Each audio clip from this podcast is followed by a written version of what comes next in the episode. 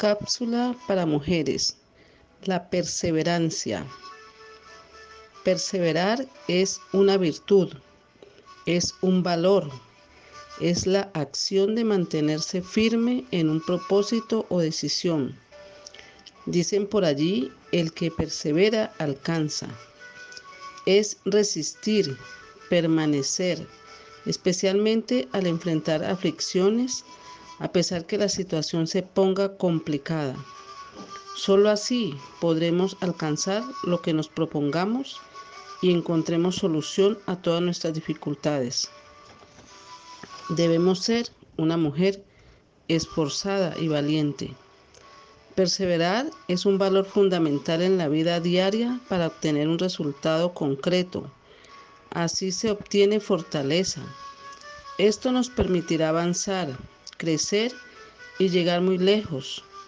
Es tener constancia y dedicación, poner una ilusión y firmeza en algo manteniendo un objetivo a la vista y nos ayuda a no dejarnos llevar por lo fácil y lo cómodo. Perseverar es aceptar la autoridad divina, reconociéndola como nuestra guía. Es la brújula en la que confiamos. Es el mejor consejo que debemos tener en cuenta para tomar decisiones sabias y acertadas. Como mujeres sabias debemos permanecer y perseverar en la verdad del Padre y aplicar sus principios. Perseverar es sinónimo de confiar, esperar confiadamente como está escrito en su palabra. Pacientemente esperé a Yahweh él se inclinó a mí y oyó mi clamor. Me hizo sacar del pozo de la desesperación, del lodo cenagoso. Puso mis pies sobre peña y enderezó mis pasos. Puso en mi boca cántico nuevo y alabanzas. Dichoso es el hombre, la mujer, que pone su confianza en el Padre Celestial. Salmos 40 del 1 al 5. Permanecer en el amor de Dios es someterme a su voluntad y aceptar su corrección cuando sea necesario. Recordemos que su palabra dice, el Señor al hijo que ama lo corrige, lo disciplina, lo reprende, como un padre corrige a su hijo favorito. Proverbios 3, 12. Perseverar es un esfuerzo continuo de búsqueda por alcanzar y buscar soluciones a nuestras dificultades diarias. Recordemos que la palabra del Creador dice que cada día trae su propio afán. Es creer en nosotras mismas y en las promesas que nos ha dado el Creador. Es dominar el miedo y el temor.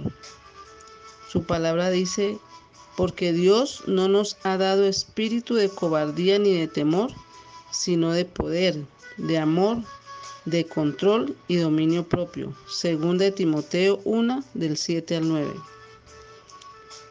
Perseverar es actuar con determinación y confianza, yendo paso a paso, lento pero seguro. Es exigirme un poco más siendo un ejemplo de positivismo y responsabilidad para nuestra familia y las personas que nos rodean es sentir el deseo de terminar lo que empezamos y motivar a otros para alcanzar las metas que nos propongamos. La perseverancia es la clave del éxito. Es la voluntad decidida, la firmeza en mis decisiones y la constancia para alcanzar lo que se quiere y anhela conforme a la voluntad del Creador. Como mujeres esforzadas y valientes debemos tener siempre presente y creer que las dificultades y los fracasos son unas oportunidades que Dios nos da o nos permite en la vida para un cambio de vida, para un nuevo comienzo, en algunas oportunidades. Sí, debemos ver estas circunstancias como nuevas oportunidades. Nunca es tarde para aprender y empezar de nuevo. Debemos de pedirle al Creador que el Eterno nos guíe, que nos ayude, que nos instruya en su camino, que sigamos siendo esas mujeres esforzadas y valientes. Tantas testimonios que tenemos en su palabra que quedaron escritas como para que nosotras cada día nos fortalezcamos más en esa palabra. No es fácil llevar un hogar, no es fácil soportar, no es fácil permanecer, no es fácil perseverar, pero tampoco es imposible. Y si nos pegamos de la mano del poderoso Israel, de nuestro Elohim, seguramente que lo podremos lograr.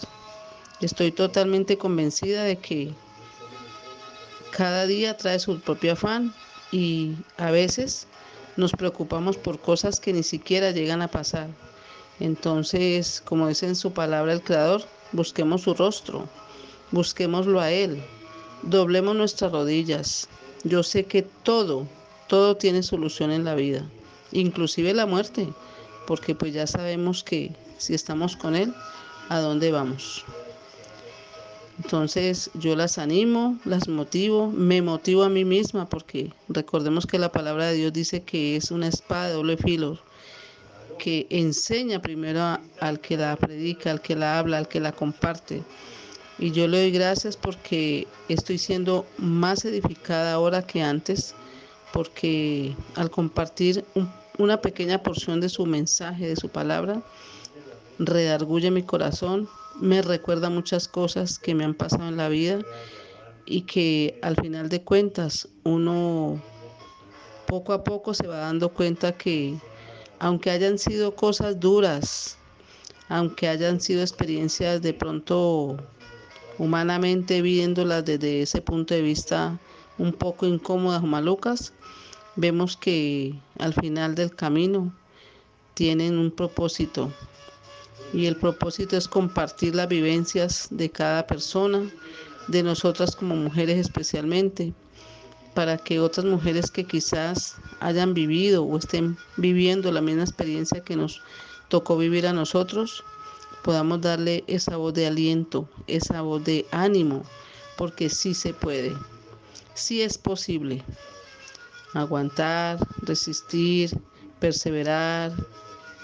Veremos en el futuro el logro obtenido. Veremos a nuestros hijos siendo hombres de valor, hombres esforzados y valientes. Veremos en nuestros hijos la recompensa de pronto de lo que nos ha tocado a nosotras un poco vivir, un poco resistir.